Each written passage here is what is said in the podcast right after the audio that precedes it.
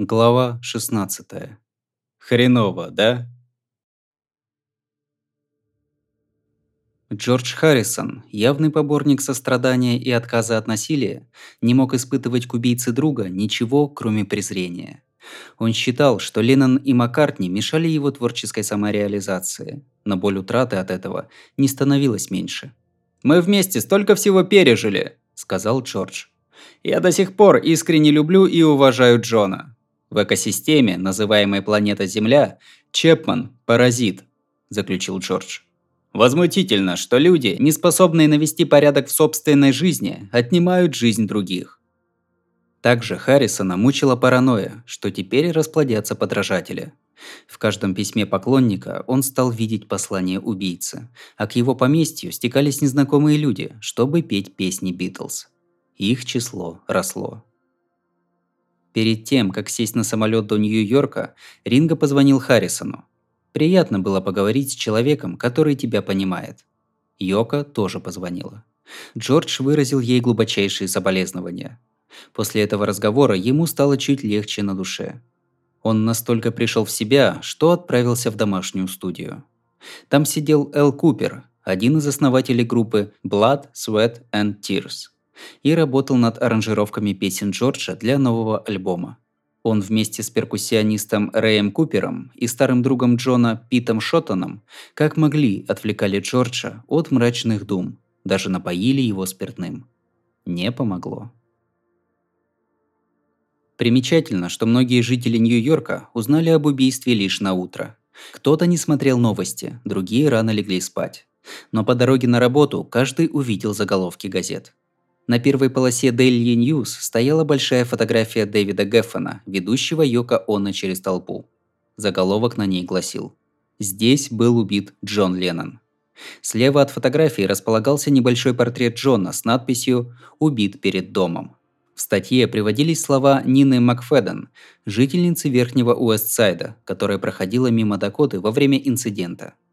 «Я видела, как Джон с Йоко вылезли из лимузина. Они зашли в ворота. Потом раздалось пять выстрелов. Просто оглушительных. Я услышала крики Йока «На помощь! На помощь!» и лишь потом заметила человека с пистолетом. Барбара Тайри, няня, ухаживающая за двумя детьми, живущими на первом этаже Дакоты, рассказала, как выглянула в окно и увидела царящую на улице суматоху. «Это было ужасно», – сказала она. «Просто ужасно. В Нью-Йорк-Пост опубликовали комментарии Эллен Чеслер, полученные Джорджем Артстом. «Это очень-очень печально», – сказала она журналисту. Для всего мира он был Джоном Ленноном, но для нас, живущих в Дакоте, он был просто соседом. В Сити-холле мэр Эд Коч, прочитав статью, вызвал к себе Эллен, чей кабинет располагался на другом конце коридора. Также в помещении был заместитель мэра Боб Вагнер – он был изумлен до глубины души, сказала Эллен о мэре. Произошла трагедия международного масштаба, а я оказалась свидетелем. Я стала звездой дня. Карен Беккер всю ночь слушала нью-йоркскую радиостанцию WPLJ и говорила по телефону об убийстве Леннона с братом Дэйвом. Она хотела пойти к Дакоте, но вот уже три года работала учительницей в греческой православной школе, и с самого утра у нее был урок – «На работу я шла, не чувствуя земли под ногами», – сказала она. «Часть моей души умерла вместе с Джоном Ленноном. Единственный способ выразить скорбь, который пришел ко мне в голову – надеть черную повязку на руку». Помощник директора, заметив повязку, сочувственно посмотрел на Карен. «Наверное, нам всем теперь придется взрослеть». Глория говорила по телефону с мужем. Его речь была очень вразумительна, Перестав ощущать себя никем, он обрел способность замечать чужие проблемы. «Найми адвоката», – посоветовал он. «Тебе нужно защищать свои интересы». Она так и поступила. Адвокат Брук Харт первым делом отшил всех, кто хотел купить мемуары Глории, заявив, что она человек замкнутый и наживаться на трагедии не собирается. На вопрос, есть ли почва под теорией, что Чепман совершил убийство, потому что подлинным Джоном Ленноном считал себя, Харт ответил, «В этом предложении содержится изрядная доля правды». На пресс-конференции Глория продемонстрировала такое глубокое раскаяние, что даже самые закаленные репортеры прониклись сочувствием к ее положению. Она заявила, что глубоко сожалеет о случившемся, о том, что Джон Леннон погиб, и что такое горе обрушилось на его жену и сына. «Я оскорблю о смерти Джона Леннона». И все же Глория свято верила в прощение, как учит ее новая религия. Она объяснила, что всегда оправдывала Марка, когда он в прошлом делал плохие вещи. Ее слова, обращенные к попавшему в беду мужу, «Я люблю тебя». Как и Джордж, Пол Маккартни не любил телефонных звонков. Пол и Линда по вечерам предпочитали общаться с детьми, а не смотреть телевизор или слушать радио. Утром 9 декабря, когда Линда повезла детей в школу, Пол включил телефон. Первый позвонивший все ему рассказал. Даже смерть собственной матери не задела его так сильно. Тогда он, по крайней мере, был морально готов. Его терзали ярость, горе, страх. Ему всегда хотелось только одного – заниматься музыкой, радовать людей. Его жизненная философия выражена в песне 76 года «Silly Love Songs». Ответ Леннону, который обозвал творчество Маккартни дурацкими любовными песенками. Некоторые люди хотят дарить миру дурацкие любовные песенки. И что в этом плохого?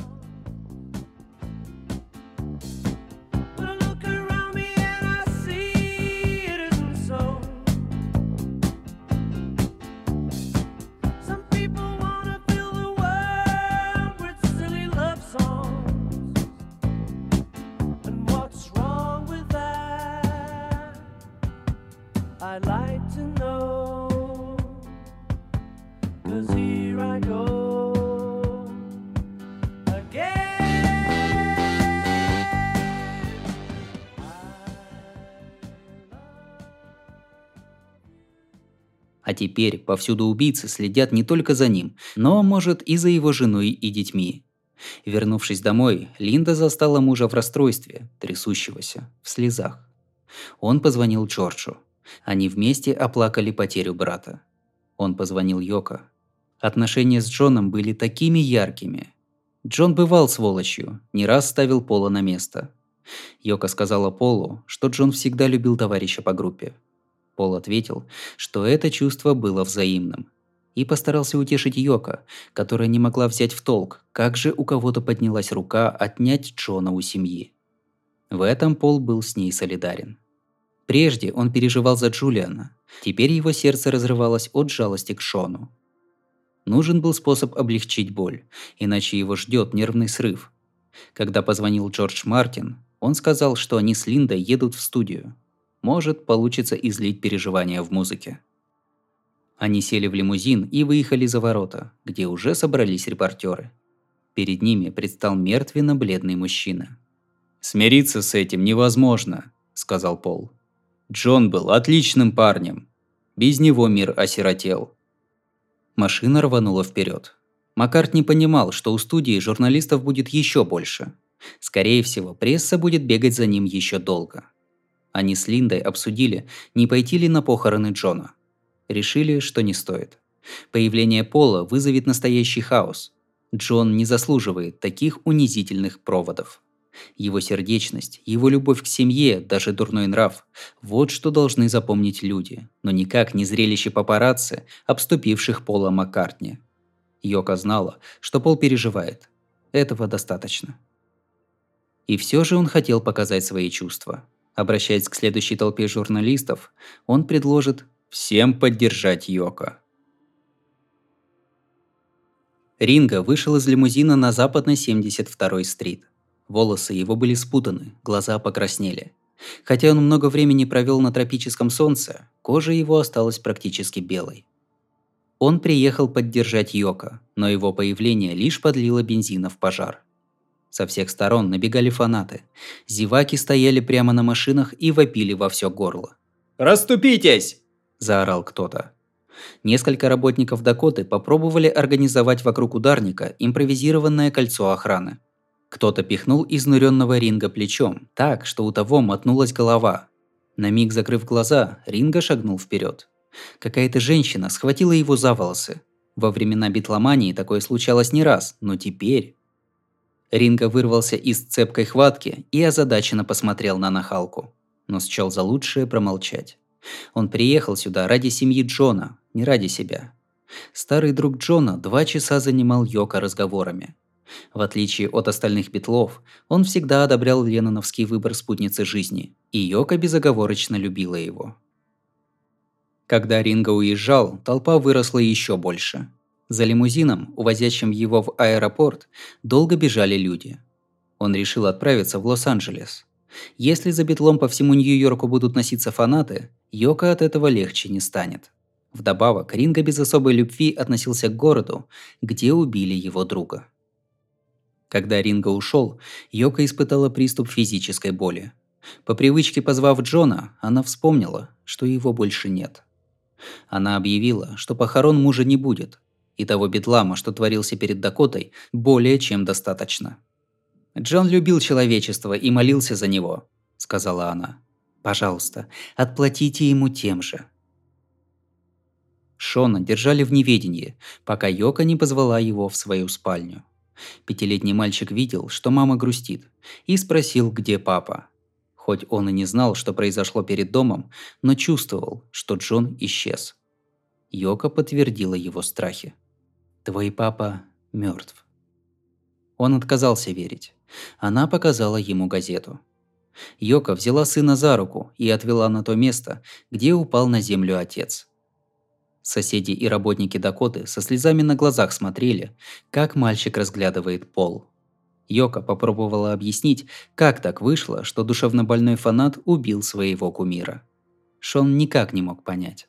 «Если любишь человека, зачем причинять ему боль?» Он был сумасшедшим. Шон попробовал усвоить информацию. «Мы должны выяснить, действительно ли он сошел с ума или просто задумал убить папу». Решать судье. «Судье?» Как в теннисе или баскетболе?» Вопрос Шона вызвал у Йока улыбку. Она вспомнила, как Джон играл с сыном, беседовал с ним, цеплялся за какое-нибудь слово и выстраивал вокруг него разговор. «Папочка ушел к Богу», – сказал Шон. «Тот, кто умер, становится большой-пребольшой, ведь он теперь часть мира». Мать с сыном вернулись в квартиру. Шон не хотел, чтобы мать видела его слезы. Он пошел к себе в комнату и со слезами на глазах попробовал сочинить стих. «Помню, как люди шумели на улице», – скажет он журналу «Нью-Йорк» через 30 лет. «Помню костры, песни, полицейскую ленту внизу. Как записывали Double Fantasy, голос отца, его кожу, его колено. Будто я проснулся ото сна, и в этот миг перестал быть ребенком. В пивной Кникербокер Адам Шенкер с трудом наполнял стаканы. «Я был раздавлен и уничтожен», – вспоминает он. «Я плакал за стойкой, и люди относились с пониманием. Весь город был в состоянии шока». Тот Рангрен не знал, как относиться к тому, что Марк Дэвид Чепман оказался большим ценителем его творчества из-за песни «Rock'n'Roll Pussy» и якобы вражды с Джоном Ленноном. «Просто неудачное совпадение, в жизни так бывает», сказал он о том, что Чепман среди прочих вещей на алтаре в Шератоне оставил его «The Ballad of Todd Rundgren». Рангрен всякое повидал и знал, что среди его поклонников хватает полоумных фанатов. «Хорошо уже то, что с ними редко сталкиваешься», – сказал он. В Вашингтоне президент Джимми Картер воздал должное «духу Джона Леннона», «духу Битлз», одновременно нахальному и серьезному, ироничному, идеалистичному. По его словам, как человек, разделяющий те же идеалы, он возмущен вопиющей бессмысленностью убийства Леннона. Вдвойне мучительно то, что Джон Леннон, долгие годы борющийся за мир, умер насильственной смертью – Подходила к концу встреча Рейгана и кардинала Терренса Кука, когда репортеры спросили у свежеизбранного президента, что он думает об убийстве Битла. «А что тут можно сказать?» – ответил Рейган, с трудом подбирая слова. «Это великая трагедия. Еще одно доказательство, что мы должны найти способ прекратить подобные трагедии». Кук слушал пространные рассуждения Рейгана. Вся в целом картина насилия на наших улицах требует внимания и вмешательства, и мы найдем достойный ответ. Тем не менее, бывший губернатор Калифорнии, будучи консерватором, заявил, что запрет на владение оружием проблемы не решит. «Я в это никогда не верил», – сказал Рейган репортерам. На этих словах кардинал сделал едва заметный шаг назад. Я верю в калифорнийский способ контроля над оружием. Если человек, совершивший преступление, был вооружен, добавьте к сроку от 5 до 15 лет. Такое предложение не успокоило Кёске, брата Йоко. Житель Токио, он прямым текстом обвинил в смерти Леннона американскую традицию держать дома оружие и попросил Йоко вернуться на родину, где, по его словам, можно не бояться вооруженных фанатов. Но Йока не собиралась уезжать из Нью-Йорка, города, разительно отличающегося от остальной Америки, избравшей президентом Рональда Рейгана и разделяющей его взгляды на свободную продажу оружия. «Свободному обороту оружия в США надо положить конец», сказал журналистам мэр Коч. Однако язвительный выпад из-за океана вызвал его гнев. В редакторской колонке лондонского New Standard черным по белому было написано, что бессмысленные убийства стали обычным делом для Нью-Йорка и для всей Америки, где всеобщее право на ношение оружия порождает монстров. «А в Англии что, монстров нет?» – ответил Коч, высказавшись вполне в духе Джона Леннона. «Для начала спросите ирландцев». Перенесемся в уголовный суд Манхэттена.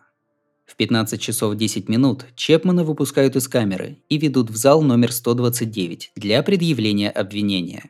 Туда набилось много народу. Каждый зевака изучает выражение лица подозреваемого. Три года назад здесь стоял Дэвид Берковиц, сын Сэма, загадочный маньяк, убивший шестерых случайных прохожих и ранивший еще семерых.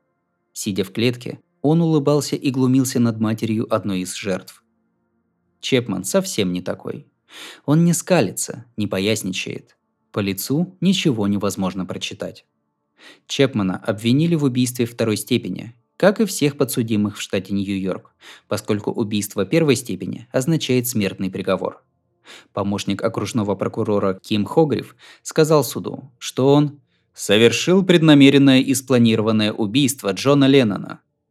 Услышав эти слова, Чепман повесил голову.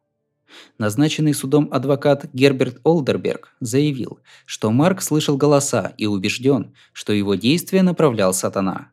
Таким образом, его клиент не до конца осознавал, что происходит, должен быть признан невменяемым и направлен на лечение. В Англии почтили память Леннона показом на BBC фильма «Помогите», а в США в каждом выпуске новостей в красках описывали его убийство, пытаясь загнать иррациональные действия Чепмана в рамки здравого смысла. WABC, где работал Алан Вейс, показали снимки Чепмана, как его ведут в тюрьму, набросив плащ на голову. Легендарный ведущий Роджер Гримсби изобразил подозреваемого как недотепу, которого довела до ручки собственная неспособность долго работать на одном месте – Добрый вечер, с вами Роджер Гримсби. Поприветствовал он зрителей в начале шестичасовых новостей. Марк Дэвид Чепман, 25 лет, бывший охранник, ныне безработный, обвиняется в убийстве. Показывают кадры, снятые за последние сутки. Перепуганного очевидца перед Дакотой. «В кого стреляли?» – спрашивают у женщины. «В Джона Леннона!» Видно, как в больницу Рузвельта бежит продюсер Леннона Джек Дуглас. Доносятся его слова – Передайте, что я здесь. Он же только-только от меня ушел. На CBS ведущий Чарльз Озгуд рассказал согражданам, как мир был потрясен нападением и как тяжело люди всей планеты переживают утрату. Вчера в Нью-Йорке был застрелен Джон Леннон во дворе собственного дома. Убийца не был лично с ним знаком. Все произошло так внезапно, так беспричинно, что у него просто не было времени убежать, спрятаться Весь мир оплакивает Джона Леннона, будто он был вождем человечества, королем или президентом. Хотя нет, смерть королей и президентов редко вызывает такую скорбь.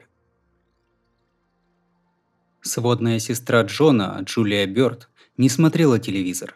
Ей было невыносимо видеть взволнованных свидетелей, политиков, беспристрастно несущих юридический бред, фотографии счастливого Джона с семьей. Но знать подробности ей хотелось. Но ведь есть газеты. Они позволяют контролировать поток информации. На самых тяжелых местах можно или перелистнуть страницу, или подождать, пока успокоятся нервы. В Air Studios в Лондоне Пол Маккартни и Джордж Мартин в прямом смысле рыдали друг у друга в объятиях. Хотя Пол делал вялые попытки записывать музыку, большую часть времени они, как и на поминках, вспоминали истории из жизни убитого друга. На выходе из студии Пола уже поджидали репортеры. Маккартни физически устал от слез, но те упорно не высыхали. Жуя жвачку, он в полухо слушал град вопросов – я был просто потрясен. Раз в 50-й за день он написал свою реакцию. Кошмарные вести. Он заявил, что пришел на студию, потому что не хотел сидеть дома. «Почему?» – спросили его. «Настроения не было». Репортер поинтересовался, когда Пол узнал об убийстве. «С утра». «С раннего утра?» «Да». В таких обстоятельствах неудивительно, что самая адекватная мысль, какую мог озвучить Пол, выглядела так. Хреново, да? This is John Lawrence in London. Another of John Lennon's former partners, Paul McCartney, spent the day at an Oxford Street studio saying, work is the best tonic. Police were standing by along with reporters as McCartney finished. What was your reaction to the death of uh, John Lennon? John Lennon? I was very shocked, you know. It's terrible news. What were you recording today? Um, I was just listening to some stuff, you know, I just didn't want to sit at home. Why? Oh, I didn't feel like it. What time did you hear the news? This morning sometime. Very early? Yeah. Don't know, yeah? A drag, isn't it? Okay, cheers. Bye-bye. Он залез в лимузин, думая не о своей фразе, а о Джоне. И лишь когда по всему миру прогремели кадры, где он бурчит «хреново», до него дошло, как неудачно выбрано слово. Пускай Пол навещал Джона в Дакоте, и они обсуждали возможность концерта Битлз в Центральном парке, публика ничего об этом не знала и считала их врагами.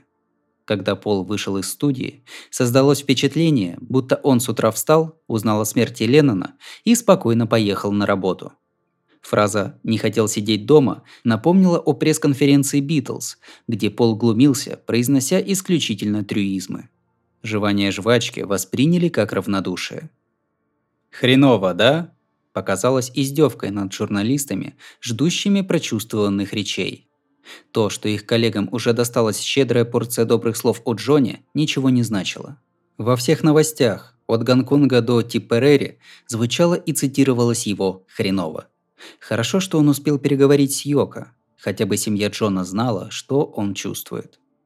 Но превратное мнение общественности о нем Пола не радовало. Впоследствии он приложил усилия, чтобы объяснить ход своих мыслей, упирая на то, что с уважением относился к Джону. Но вечером 9 декабря Пол отказался давать дальнейшее интервью. Вместе с детьми он сидел перед телевизором, смотрел новости, и слезы бежали у него по лицу. Перед Дакотой из лимузина вылез Джулиан Леннон. После отъезда ринга к зданию стянули охрану, и фанаты уже не распускали руки. По дороге наверх подросток не сказал ни слова. «Кто это?» – раздался голос из толпы. «Джулиан!» Когда он снова показался на улице, все вопросы стали излишни. Фанаты скандировали его имя, размахивая фотографиями отца, от которого он унаследовал внешность, музыкальный талант и те же эмоциональные проблемы. Вторую ночь подряд Брюс Спрингстин и E Street Band выходили на сцену в Филадельфии. По этому поводу в группе вышел спор. Гитарист Майами Стив Ван Зант потребовал в память Леннона отменить концерт. Брюс настаивал, что шоу должно продолжаться. Почему, он объяснил собравшейся аудитории. «Это жестокий мир. Нам регулярно приходится выносить такие вещи, которые вынести невозможно. Играть и петь нам сегодня непросто, но больше мы ничего поделать не можем». Как и Битлз, Спрингстин верил, что его группа несет ответственность перед фанатами, отстоявшими очередь за билетами, перекроившими все планы, чтобы попасть на концерт. Оставить их ни с чем он не может. Первым делом прозвучала лихорадочная версия его самой популярной песни «Born to Run», а в завершении концерта он исполнил собственную интерпретацию «Twist and Shout».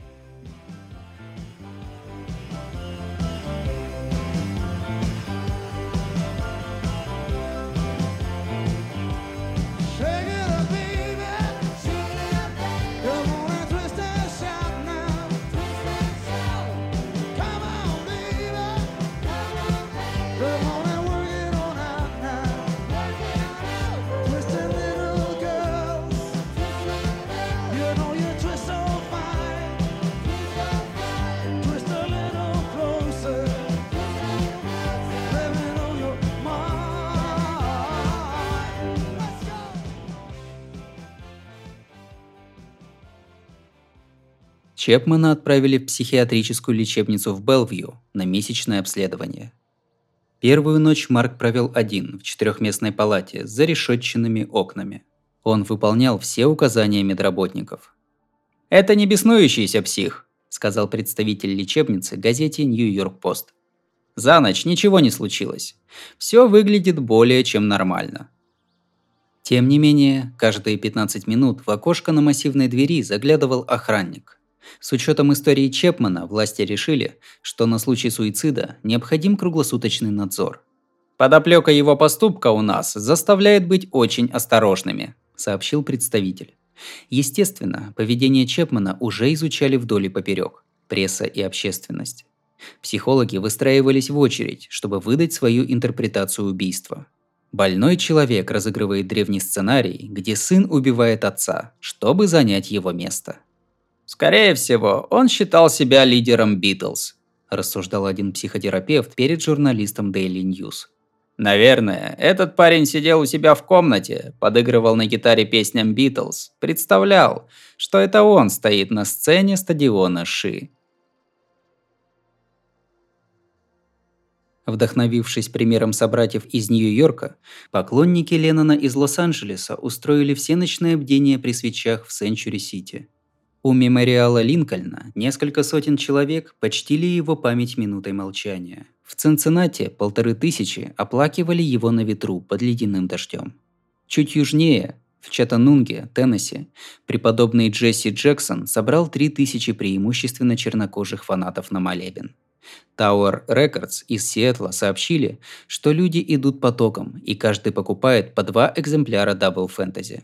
В Нью-Йорке King Carol Records на Таймс-сквер распродали все пластинки, где хоть как-то отметился Джон Леннон. А сотрудники Geffen Records получили команду срочно допечатывать Double Fantasy. Пришло больше миллиона заказов. Популярные альбомы расходятся штук по 50 в сутки, но здесь творилось что-то невероятное, изумлялся сотрудник King Carol. Мы за день продали 200 экземпляров последнего альбома Леннона. В магазине Дискомат 3 на Бродвее за 11 часов разошлось 275 пластинок Double Fantasy. На моей памяти что-то подобное было только когда умер Элвис. Люди приходили в магазин в слезах, сообщил менеджер Билл Кёниг.